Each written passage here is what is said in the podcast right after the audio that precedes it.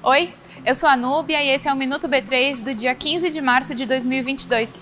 Confira agora o que aconteceu de mais relevante na Bolsa do Brasil.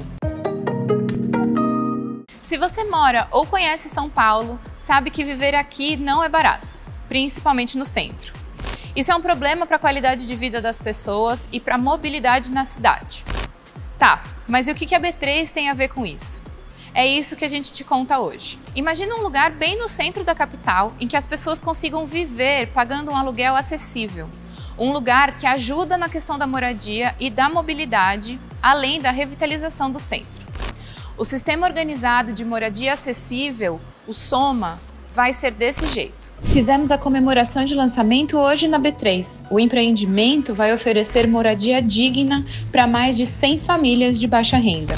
O projeto foi feito pelo Grupo Gaia, pela Dynamo e pela Magic JC. E onde a B3 entra nisso?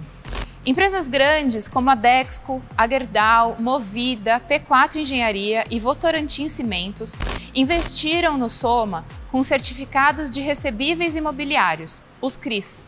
Esse instrumento do mercado de capitais é um certificado de pagamento e os títulos vão ser pagos com os aluguéis do Soma. Além disso, a bolsa nasceu e permanece aqui no centro de São Paulo, apoiando a retomada desse espaço. O Ibovespa B3 fechou em queda de 0,88% aos 108.959 pontos. A empresa com o melhor desempenho do dia foi a Azul, com alta de 6,91%. O euro e o dólar subiram em relação a ontem. O dólar fechou em R$ 5,13 e o euro em R$ 5,62.